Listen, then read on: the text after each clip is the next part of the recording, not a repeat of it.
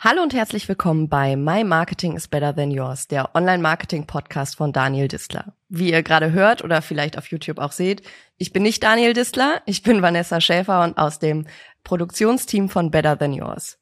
Normalerweise sitze ich im Hintergrund während der Podcasts, heute darf ich mal in den Vordergrund, denn ich darf den lieben Daniel ein bisschen interviewen.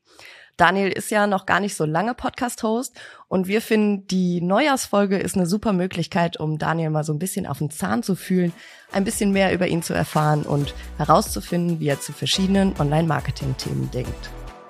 Digitales Marketing bedeutet nicht nur Werbekontakte einzukaufen, sondern auch Werbung intelligent und personalisiert anzusteuern. Dabei liegt der Fokus immer stärker auf den Nutzerinnen. Gleichzeitig müssen Unternehmen trotz veränderter Rahmenbedingungen und schnellem Wandel die Effizienz im Marketing unablässig heben und up-to-date bleiben. Daniel Distler spricht mit führenden Online-Marketing-Experten über deren Strategien und zeigt Schritt für Schritt, wie gutes Online-Marketing funktioniert. Hi Daniel. Hey Vanessa, grüß dich. Schön, dass ich bei dir sein darf. ja, genau, diesmal andersrum. Ja, Daniel, du bist ja schon äh, ziemlich lange im Online-Marketing-Game unterwegs. Ja. Was hat dich denn damals dazu bewogen, dass du überhaupt auf das Marketing gekommen bist? Was mich dazu bewogen hat, das ist eine verdammt gute Frage. Eigentlich habe ich im Studium schon damit gestartet. Also tatsächlich hatte ich ja nicht so der klassische BWLer, wie man sagt, der der Betriebswirtschaftslehre an der Uni studiert hat und da gibt's ja die Möglichkeit im Hauptstudium, sich auch zu fokussieren auf zwei Themenbereiche. Bei mir war das damals Marketing und International Management. Allerdings muss man dazu sagen, das war zu einer Zeit, also 2005, 2006 bei mir, dann zum Ende des Studiums, als Online-Marketing jetzt noch nicht so den Fokus hatte, fairerweise. Ja, also Klar. ich weiß noch, mein äh, Marketing-Prof damals an der Uni in Nürnberg beispielsweise, äh, gleichermaßen auch an der Business School im Ausland in Frankreich, wo ich eineinhalb Jahre war, die waren alle sehr offline fokussiert, ja, also klassisches Marketing, ja, da waren die auch teilweise Koryphäen, der Professor Dr. Diller, den gibt's immer noch und ich habe auch immer noch sein Buch zu Hause im Schrank stehen. Der war ein Weltklasse-Professor, aber wir haben halt nicht über Online-Marketing gesprochen, ähm, weil das selbst bei ihm vor kurz vor der Verwendung, glaube ich, war das so ungefähr, äh, noch kein Thema war. Und nach dem Studium, wie es so ist, macht man sich ja dann so ein paar Gedanken. Wo möchte ich eigentlich jetzt hin? Man hat Praktika gemacht, man hat im Studium viel mitgenommen, aber trotzdem steht einem ja erstmal die Welt offen. Und da hatte ich mir dann unter anderem, das war ein Anstoß, ein Buch gekauft von einem Avinash Kaushik oder Kaushik, ich weiß gar nicht, wie man genau ausspricht, aber viele kennen ihn vielleicht da draußen, er ist eine echte Koryphäe, hat auch für Google mal gearbeitet, ist mittlerweile Advisor im Bereich Web Analytics. Und das habe ich mir in, ich glaube, einem Tag oder so damals reingezogen, muss man schon sagen. Und das hat mich so fasziniert. Also da ging es ja insbesondere um das Datenthema und die Webanalyse. Kurz danach bin ich dann in einer kleinen Online-Marketing-Agentur eingestiegen, wo es aber nicht nur um die Webanalyse ging, sondern auch tatsächlich um die ersten Online-Marketing-Kanäle, die wir betreut hatten. Und äh, das war so mein Einstieg und das fand ich so faszinierend, weil es halt eine ganz andere Art von Marketing war, als das, was ich im Studium gelernt habe. Ja, ähm, es war direkt messbar, es war super innovativ. Jeden Tag ist was Neues passiert irgendwie. Also Google damals mit der Suchmaschinenvermarktung ja irgendwie groß eingestiegen ähm, sind neue Kanäle irgendwie permanent entstanden. Ein Display-Kanal, ähm, wo ich 2009, glaube ich, war es damals, die ersten Kontaktpunkte dazu hatte, der war noch gar nicht so etabliert wie heute. Das ist halt irgendwie ganz normal, dass man irgendwie äh, Programmatic Display Advertising betreibt. Damals war das halt so der neueste, heißeste Scheiß, äh, dass du das mal ausprobieren durftest. Und das war mein Einstieg ins Online-Marketing tatsächlich. Cool, das heißt, du bist da richtig mit aufgewachsen eigentlich. Also mit der Entwicklung des Online-Marketings hast du dich auch dann weiterentwickelt. Kann man so sagen, ja. Also es gab natürlich schon vorher Online-Marketing, aber äh, nicht vergleichbar mit dem, was es heute ist und, und wie es heute auch gelebt und umgesetzt wird. Von daher, ähm, ja, ich habe da sehr viel mitgenommen und äh, mittlerweile ist es ja 15 Jahre her, mein Einstieg. Ja. Von daher konnte ich sehr viele Veränderungen jetzt im Markt auch die letzten Jahre miterleben. Was war die spannendste Veränderung für dich in dieser Zeit? Tatsächlich würde ich sagen, die findet gerade statt. Also in 15 Jahren gab es natürlich wahnsinnig viele Veränderungen, beispielsweise Partnermodelle im Affiliate-Marketing, die sich irgendwie verändert haben ähm, oder auch ausgestorben sind. oder Kanäle, die irgendwie entstanden sind, als ich gestartet bin. Nur mal ein Beispiel zu geben. Ähm, damals bei Telefonica 2011, da hatten wir zwar schon Facebook Advertising, aber es war ja. halt irgendwie, also auf einem Niveau, da würden heute alle drüber lachen, wenn ich die Zahlen nenne, ja, irgendwie ein paar tausend Euro im Monat so ungefähr und das bei einem der Top-Advertiser Deutschlands. Ja. Ähm, das heißt, da ist natürlich krass viel passiert, ja, und so könnte ich jetzt tausend weitere Beispiele nennen, was sich entwickelt hat in der Zeit. Aber wenn du mich nach der größten Veränderung fragst, dann ist es tatsächlich die, die gerade stattfindet. Jetzt im Moment ähm, die Änderungen, die im technischen Bereich stattfinden, das heißt in der Messung, ähm, auch im datenschutzrechtlichen Bereich, ja, also mit der Einführung ja. der DSGVO ist natürlich sehr viel passiert im Bereich Cookie Consent und dementsprechend muss man sich jetzt als Online-Marketier natürlich ganz neuen Herausforderungen stellen, weil die Welt, in der man gelebt hat, die letzten zehn Jahre oder 15 Jahre wie ich, die ist jetzt im Umbruch. Man hat nicht mehr alle Zahlen, wie man es gewöhnt war und äh, irgendwie jeden Tag sich seine KPI-Reports angeschaut hat und die waren quasi zu 100 Prozent durchgemessen von der Impression bis zur Order oder zum Sign-up, was auch immer man da draußen vermarktet. Man geht jetzt plötzlich mit ganz anderen Fragestellungen rein. Wie kann ich denn meine Kampagnen in die Zukunft retten? Und wie mache ich die wieder messbar oder ein bisschen mehr messbar als aktuell? Deswegen äh, würde ich sagen, aktuell ist die wahrscheinlich auch spannendste Zeit, die aktuell stattfindet. Ja. Findest du, der Einstieg damals war der richtige, wenn du sagst, du bist so mit dem Online-Marketing gewachsen oder wärst du jetzt gerne nochmal 25 und würdest jetzt nochmal einsteigen in die aktuelle Situation? Ich glaube, es ist beides spannend, aber ich merke schon, dass die Erfahrung häufig hilfreich ist, weil man natürlich ganz anders auf Dinge draufschaut, wenn man schon so ein paar mehr Perspektiven hat und ähm, die Veränderungen auch selber mitmachen und miterleben konnte. Deswegen, ähm, ja, beides spannend, auch jetzt einzusteigen. Ist natürlich cool, weil es jetzt ganz andere Möglichkeiten gibt, neue Vermarktungsformen, Social-Media-Kanäle entstehen, sowas wie TikTok, was vor ein paar Jahren noch nicht gab, oder Influencer-Marketing generell als Marketingdisziplin, ist natürlich mega spannend. Und to be honest, also ich meine, die junge Generation, die, die jetzt 25-Jährigen, die äh, sind da natürlich, die wachsen da jetzt mit auf, ja. Also sozusagen das, was ich damals im Berufseinstieg miterleben konnte in so klassischen Marketingdisziplinen, das wird natürlich jetzt von den jetzigen 25-Jährigen auch ganz anders gelebt, weil die leben in diesen Plattformen, ja. Also die ja. verbringen da teilweise ja selber vier Stunden am Tag in einem TikTok beispielsweise das mache ich jetzt nicht. Ähm, aus der Phase bin ich raus. Da bin ich auch nicht die Zielgruppe dafür, sondern ähm, tatsächlich muss ich mich dann selber teilweise in diese Kanäle ganz anders reindenken. Aber bring halt die Perspektive mit, der Erfahrung, ähm, wie Marketing generell funktioniert. Und ich glaube, die Kombination, die ist so spannend, ja? ja, dass man sich auch Leute sucht im Team, die vielleicht so aus dieser Generation Z sind, mhm. die selber die Medien ganz anders konsumieren. Und das kombiniert mit der Erfahrung von den, ich nenne es jetzt mal den älteren Hasen, ganz alt fühle ich mich noch nicht, aber ja. den etwas älteren Hasen und daraus irgendwie was Cooles formt. Ja, kann ich nachvollziehen, auf jeden Fall. Wo wir gerade bei Ehrlichkeit sind, was war denn dein größter Fail in den letzten 15 Jahren?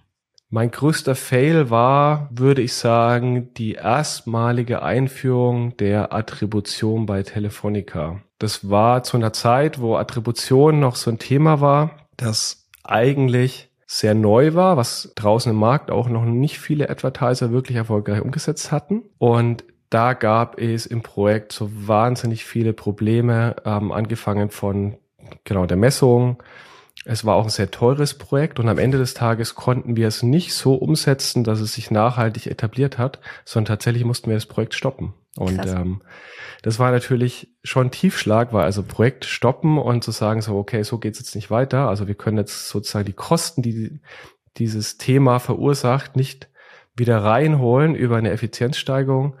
Ähm, das hat sich nicht gut angefühlt. Ja. Wie gehst du mit sowas um? wie ich mit sowas umgehe. Mhm. Niemals aufgeben, niemals den Sand in den Kopf stecken. Also das sage ich auch immer zu meinen Kollegen, zu meinen Mitarbeitern am Ende des Tages. Ähm, auch wenn es gerade mal nicht weitergeht. Also wir haben auch jetzt wieder teilweise Projekte, die sehr anspruchsvoll sind, wo es sehr dicke Bretter gibt, die wir bohren müssen und noch nicht fertig gebohrt haben. Ähm, aber es gibt immer Lösungswege und Lösungsmöglichkeiten und ähm, und ich versuche halt dann, wenn der Weg A nicht funktioniert, den Weg B mal auszutesten und auszuprobieren. Und irgendwann kommt man ans Ziel. Teilweise muss man sich aber tatsächlich von verabschieden, dass man das 100% Ziel dann erreicht, weil das gibt's aktuell teilweise einfach gar nicht mehr. Also das ist, glaube ich, so ein Umdenken auch erforderlich, dass man nicht das perfekte Ergebnis erreichen kann, sondern vielleicht ist es nur die 80% Lösung. Aber die funktioniert dann, die kann man dann nutzen. Ja, lass uns mal noch ein bisschen tiefer in die Themen einsteigen. Ich habe so ein paar ähm, Themen vorbereitet, zu denen ich einfach gerne deine Meinung hätte. Und wir fangen einfach mal bei A an wie Affiliate Marketing. Sag doch mal, was du dazu denkst. Affiliate Marketing, ja, ein extrem spannender Kanal, bunter Blumenstrauß, würde ich schon fast sagen. Das sind ja unterschiedlichste Partnermodelle, die sich vor allem darin gleichen, dass meistens irgendwo eine erfolgsabhängige Vergütung stattfindet, also eine Commission ausbezahlt wird, aber inhaltlich eigentlich gar nicht so wirklich vergleichbar sind. Ne? Also ich allein schon, wenn ich jetzt bei Telefonica sehe, was wir im Affiliate-Kanal alles ähm, an Disziplinen verankert haben, von irgendwelchen Gutscheinplattformen oder Partnern, Cashback, Deal-Plattformen wie MyDeals, die da ja auch mitlaufen, mhm. bis hin über Content-Partner, ähm, Advertorials, sogar Display- und SEA-Partners werden da teilweise da draußen im Markt genutzt. Also es hat inhaltlich gar nicht so viel miteinander zu tun. Ich glaube, wichtig an der Stelle ist, der Kanal verändert sich, genauso wie der Markt. Und es sind auch in den letzten Jahren ja schon viele Geschäftsmodelle oder Partnermodelle, wie man sagt, ausgestorben. Also ich wüsste jetzt nicht, wer heute noch irgendwie einen klassischen Post-View-Display-Publisher im Affiliate-Bereich irgendwie laufen hat. Das war ja so der heißeste Scheiß vor zehn Jahren. Ähm, da ist ja auch der Begriff des Cookie-Droppings dann so ein bisschen entstanden. Und ähm, am Ende des Tages aber geht es hier darum, den Kanal einfach auch in die Zukunft zu führen und sich zu überlegen, okay, welche neuen Partnermodelle entstehen beispielsweise und wie kann man die auch innerhalb des Affiliate-Marketings nutzen. Influencer-Marketing beispielsweise ist ein Ansatzpunkt, ähm, den wir gerade versuchen, aus dem Affiliate-Kanal zu entwickeln. Okay, nächstes Thema Ad-Fraud. Ad-Fraud, ja, ein stark unterschätztes Thema Markt. Also es wird teilweise darüber gesprochen, aber mit relativ wenig Fokus und mit ähm, sehr wenig Insights von den Advertisern. Es gibt so ein paar große amerikanische Tools, die auch Zahlen liefern, die offensichtlich aber nicht die komplette Bandbreite an Kanälen widerspiegeln oder auch nicht die komplette, das komplette Problem wiedergeben. Und ähm, ich habe neulich eine Studie gelesen, da stand irgendwie drin, dass der Schaden, der durch AdFraud entsteht, dieses Jahr die 100 Milliarden Dollar übersteigt. Das ist halt einfach krass. Ich glaube, das ist vielen gar nicht bewusst. Ja. Und äh, da ist natürlich jeder Advertiser da draußen aufgerufen, mal zu überlegen, wie kann ich denn mein Online-Marketing auch schützen und welche Möglichkeiten, welche Anbieter, welche Tools gibt es da draußen, um überhaupt mal Transparenz zu bekommen, ob man selbst ein äh, kleineres, mittleres oder vielleicht sogar ein großes Problem hat und wie man dann sich entsprechend davor schützt. Kannst du einen Tipp dazu geben? Ein Tipp für? Für wie man sich davor schützt, also so dein Nummer eins Tipp? Also ähm, am Ende des Tages ist ja ein, ein Tech-Game. Also es geht ja darum, Technologien zu implementieren, die es ermöglichen, dass man ähm, erstmal das Problem erkennen kann, ja, mhm. weil also klassische Web Analytics Tools, die zeigen dir ja keine Ad Fraud Rate beispielsweise an. Ja. Das heißt, du brauchst Drittanbieter, die in der Lage sind, Ad Fraud basierend auf ganz schlauen Algorithmen zu erkennen, den zu identifizieren, in einem Analytics Tool anzuzeigen und dann darauf basierend ähm, Maßnahmen zu ergreifen. Also einerseits manuelle Maßnahmen über händische Optimierung, das ist ja ein Ansatzpunkt, wie man das machen kann. Auf der anderen Seite gibt es aber auch die Möglichkeit, teilweise automatisiert einzugreifen und ähm, dann entsprechend sein Online-Marketing über Exclusions, IP-Blocking, also gibt es ja verschiedenste Möglichkeiten, ähm, dann reinzugehen und zu schützen. Ist das machbar auch für kleinere Unternehmen? Also ja, absolut. Im absolut. Konzern also ist es ja immer so, okay, da gibt's genug, die das irgendwie umsetzen können. Ähm, ist aber natürlich super technisch für kleinere. Ja, absolut, genau. Also das ist wie bei vielen Themen im Online-Marketing, ähm, geht es ja oft um Technik und um Implementierungsaufwand. Ähm, aber wir sprechen hier ja von, von Drittanbietern, die genau diese Lösungen bieten. Das heißt, die muss man einmal implementieren, das ist auch nicht wahnsinnig kompliziert. Teilweise äh, laufen die auch direkt in der DSP schon mit und können mit einem Klick aktiviert werden. Teilweise werden die auf der Seite implementiert. Das ist auch Standard eigentlich für Advertiser, dass die dann in ihren Tag Manager dann beispielsweise ein Skript implementieren, so dass das eigentlich vergleichsweise easy ist und ähm, jetzt das irgendwie drei IT-Nerds braucht, die, die selbst da ein Algo entwickeln, sondern also dafür gibt's ja Anbieter, so wie in vielen Bereichen des Online-Marketings. Ja, coole Lösung. Okay, nächstes Stichwort ATT. ATT, ja, das App Transparency ähm, Framework von, von ähm, Apple. Äh, was ist neu? Also Apps brauchen ja jetzt äh, sozusagen eine Zustimmung. Ähm, das heißt, man muss einmal zustimmen, dass man, äh, dass die App die Werbe-ID von Google, äh, nicht Google, in dem Fall Apple, sorry, verwenden darf. Und ähm, erfahrungsgemäß, also es gibt ja Statistiken da draußen, dass das teilweise sehr wenige Nutzer machen. Also ich ja. habe mal was gelesen von 20, 30 Prozent nur. Ich mache das, das auch sehr selten, ehrlich gesagt. Ja, ich bin kein Apple-Nutzer, deswegen kann ich da tatsächlich gar nicht so mitsprechen. Ja. Ähm, ich gebe meistens den Cookie-Consent, ähm, schon allein, weil ich in der Branche tätig bin ja, und mir klar. das selber wünsche von den Nutzern. Aber genau bei ATT bin ich außen vor, mangels iPhone. Aber genau, offensichtlich machen es sehr wenige Nutzer und dann genau, das repräsentierst du ja quasi die die Masse da draußen, ja. wenn du dich genauso verhältst, ist natürlich eine Herausforderung. Also eins der großen Probleme von Meta ja auch, äh, auch ein Grund, warum deren Marktkapitalisierung zuletzt ja massiv eingebrochen ist, weil sie genau mit solchen Regularien ja zu kämpfen haben, aber auch für Advertiser, die natürlich dann deutlich weniger Möglichkeiten haben, personenbezogene Marketingkampagnen dann über die entsprechenden ähm, Systeme zu fahren. Ja, klar. Passend dazu Attribution. Attribution ist eins der immer noch, also ich hatte ja vorhin das Beispiel genannt, dass es eins meiner ersten Projekte war, die so ein bisschen in die Hose gegangen sind. Ähm, aber wir beschäftigen uns nach wie vor intensivst damit bei Telefonica und ähm, ich weiß auch, dass das die meisten anderen Advertiser da draußen tun. Die Herausforderung, eine richtig gute Attribution da aktuell umzusetzen, die steigt allerdings Tag für Tag und eigentlich ist es fast unmöglich, weil, also wir sprechen ja mittlerweile von einem Cookie-Consent, den du geben musst. Also und äh, wenn du da irgendwie die 60, 65, 70 Prozent erreichst, dann bist du schon gut dabei als Advertiser.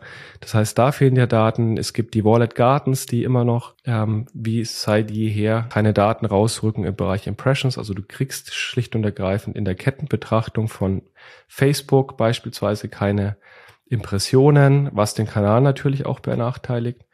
Ähm, gleichermaßen in anderen Kanälen. Und jetzt kommen noch äh, Themen dazu wie die Messrestriktionen von einem Safari beispielsweise. Also ich glaube, wann war es? Ähm, ITP 2.1 und dann danach kam noch 2.2 und die zweite Iteration, aber seit 2.2 ähm, hat man kein Third-Party-Cookie mehr und die First-Party-Cookie-Laufzeit ist ja auf 24 Stunden gekappt. In der Attribution geht es ja darum, den Wertbeitrag von Kanälen zu ermitteln.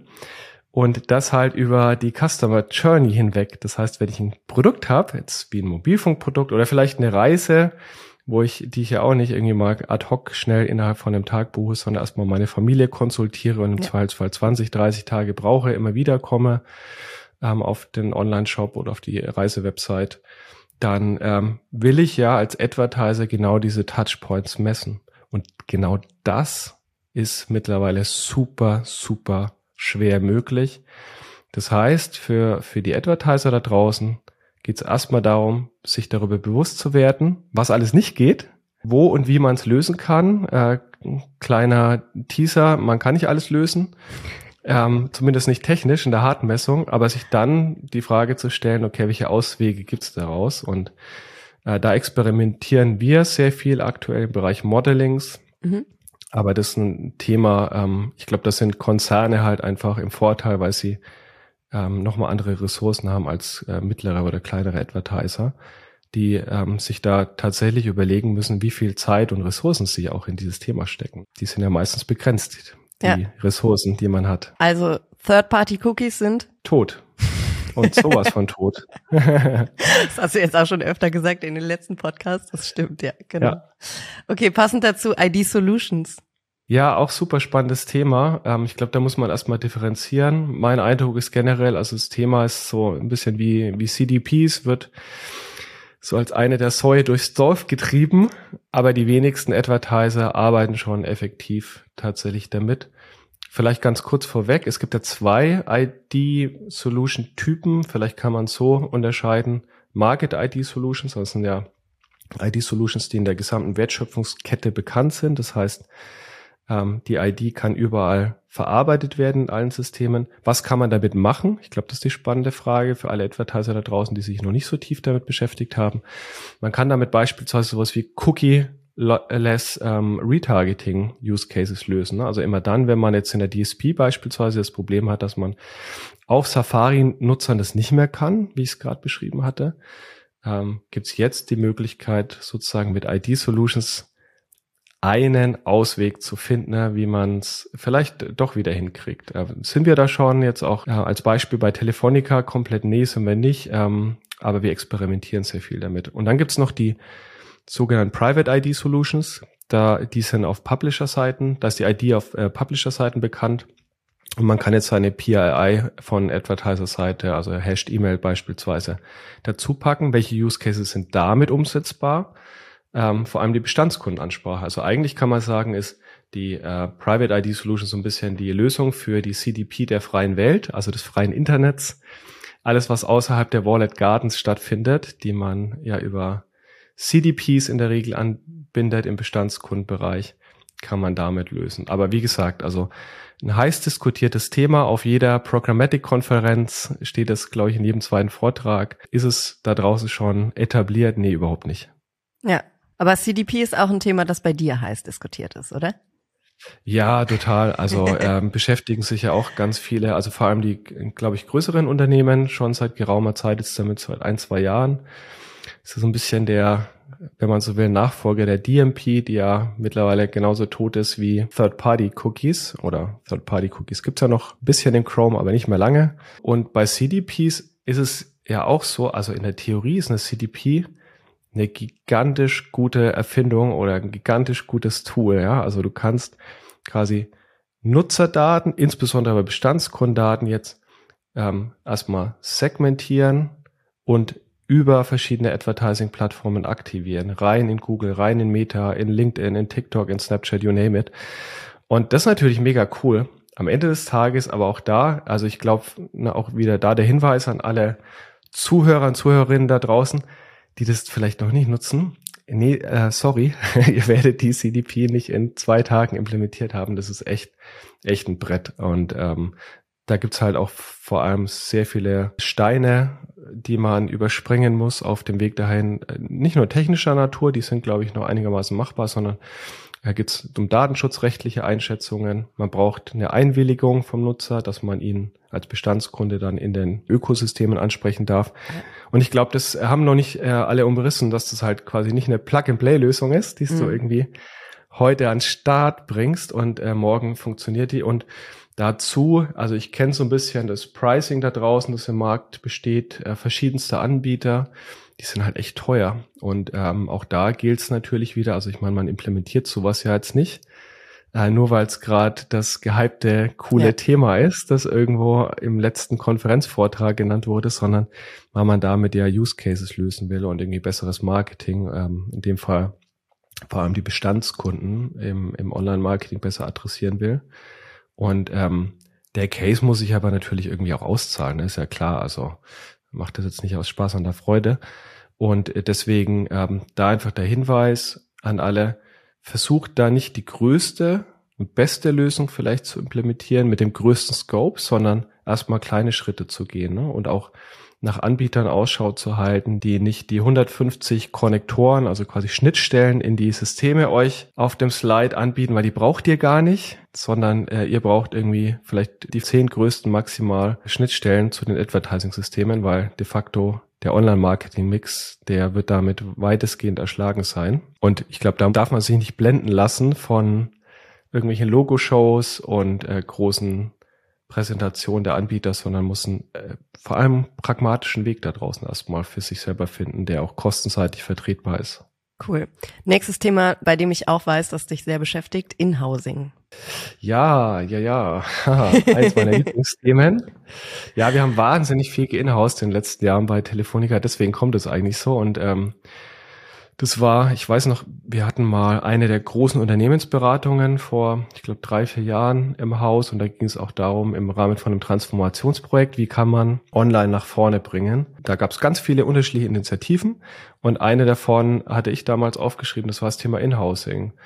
Und das Spannende ist, also da muss man sehr stark differenzieren, weil in-hausen kann man ja unterschiedlichste Profile. Es gibt sowas wie Agenturen, es gibt sowas wie Freelancer im Unternehmen und äh, die Kostenmodelle sind ja auch sehr unterschiedlich. Ja. Ich glaube, am Ende des Tages, jetzt mal abgesehen vom Business Case, der idealerweise grün ist, manchmal vielleicht hart an der Grenze zu grün, geht's ja vor allem darum, nicht nur in zu Hause, damit man irgendwie die Leute bei sich sitzen hat, sondern ähm, damit sie einfach näher am Geschäft sind, damit mhm. man Online-Marketing, Briefing-Prozesse verkürzt, weil man nicht mehr irgendwie über drei Instanzen geht, ja. sondern vielleicht der Mensch, der das dann in, nennen wir ein Beispiel, in Google Ads dann auch wirklich umsetzt, die Information direkt von seinem Kollegen bekommt und halt nicht über fünf Umwege ja.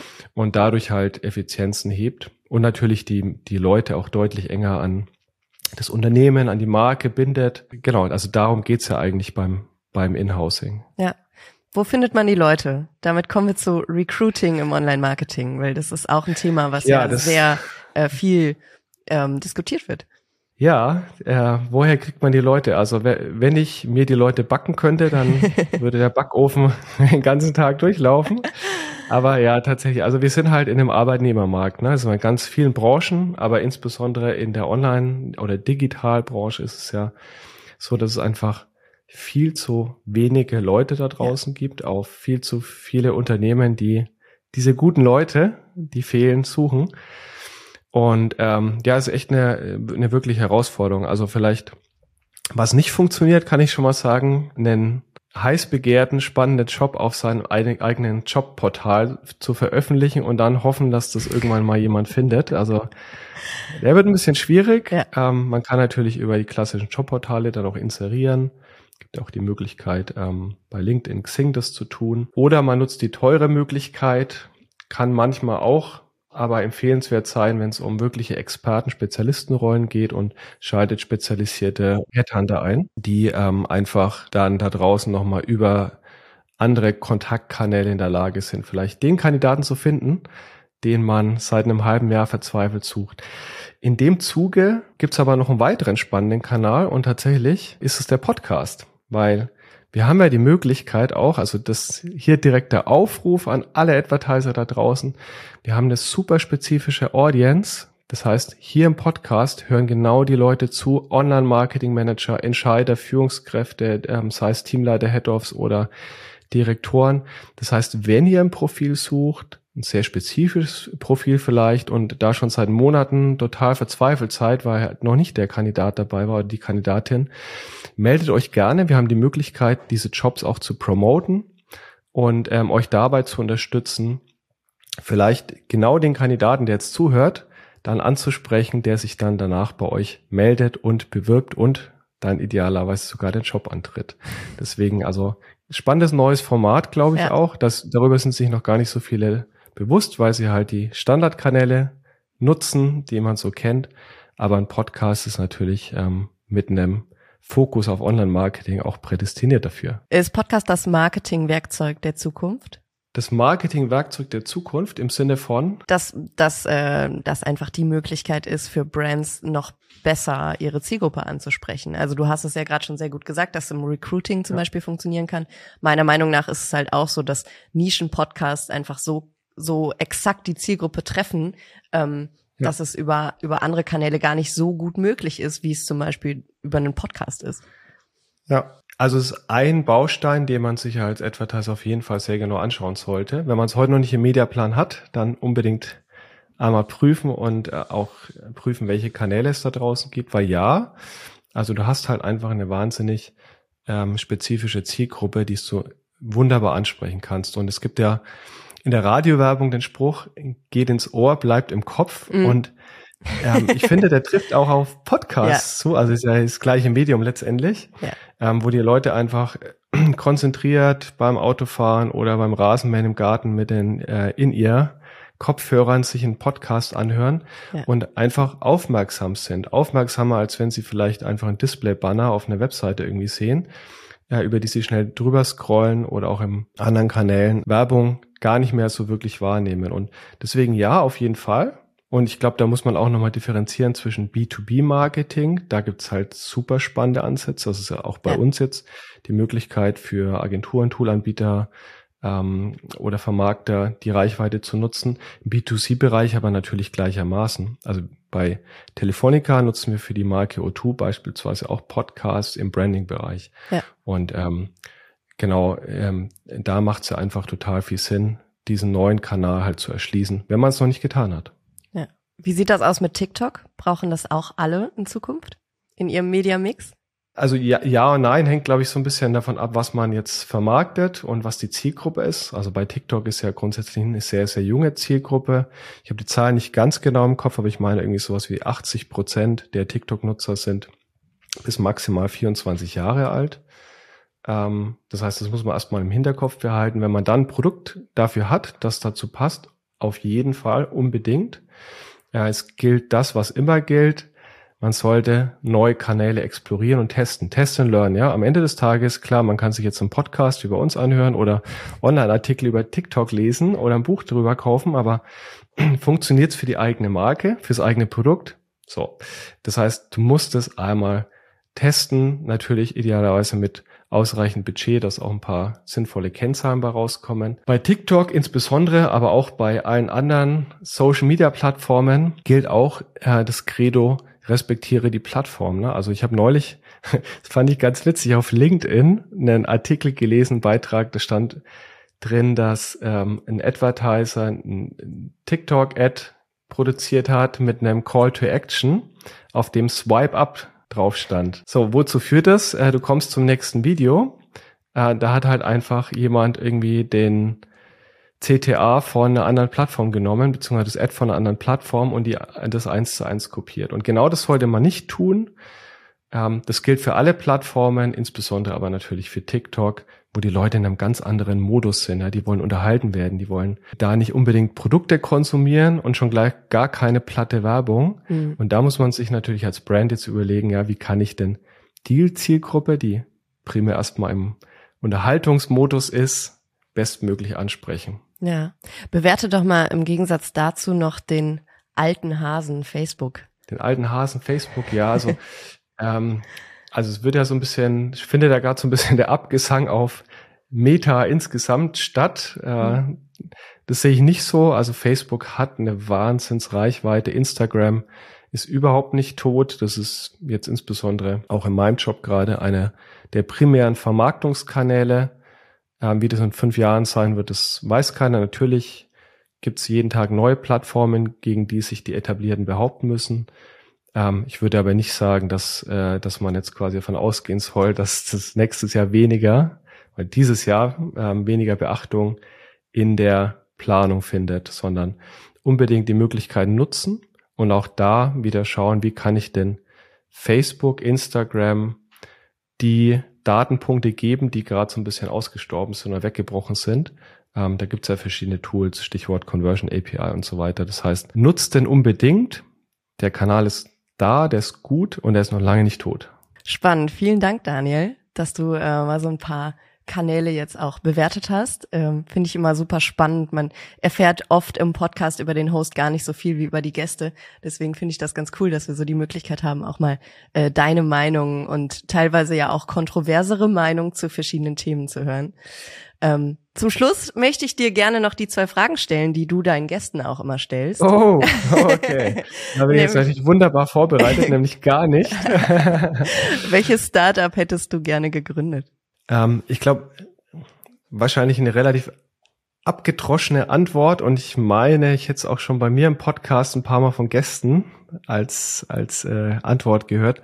Äh, Google tatsächlich. Ja. ja, weil also ich finde es wahnsinnig faszinierend, wie Google aus einem Suchschlitz, ja, das muss man sich mal überlegen, aus einem primitivsten Suchschlitz ein ein äh, Ökosystem erschaffen hat und natürlich ein Milliarden-Imperium äh, mittlerweile, ähm, das, das einfach seinesgleichen sucht und, ja. ähm, und dann über auch natürlich total erfolgreiche strategische Zukäufe, sowas wie YouTube, ja. wo am Anfang alle den Kopf geschüttelt haben, so, boah, viel zu teuer, wie könnt ihr denn für hier so viel Milliarden irgendwie eine Videoplattform kaufen? ähm, dann natürlich auch wahnsinnig gute Entscheidungen getroffen haben. Deswegen ja, also auf jeden Fall Google, der das Credo von Google, Don't be evil, finde ich immer noch gut. Ja. Ähm, und ähm, genau, von daher glaube ich, dass es auf jeden Fall ein cooles Startup gewesen wäre. Ja. Und wen würdest du gerne mal kennenlernen? Oder hättest du gerne kennengelernt, ob tot oder lebendig, im Online-Marketing-Bereich? Ja, tatsächlich ähm, Steve Jobs leider tot. Ja. Ähm, deswegen würde das ein bisschen schwierig werden.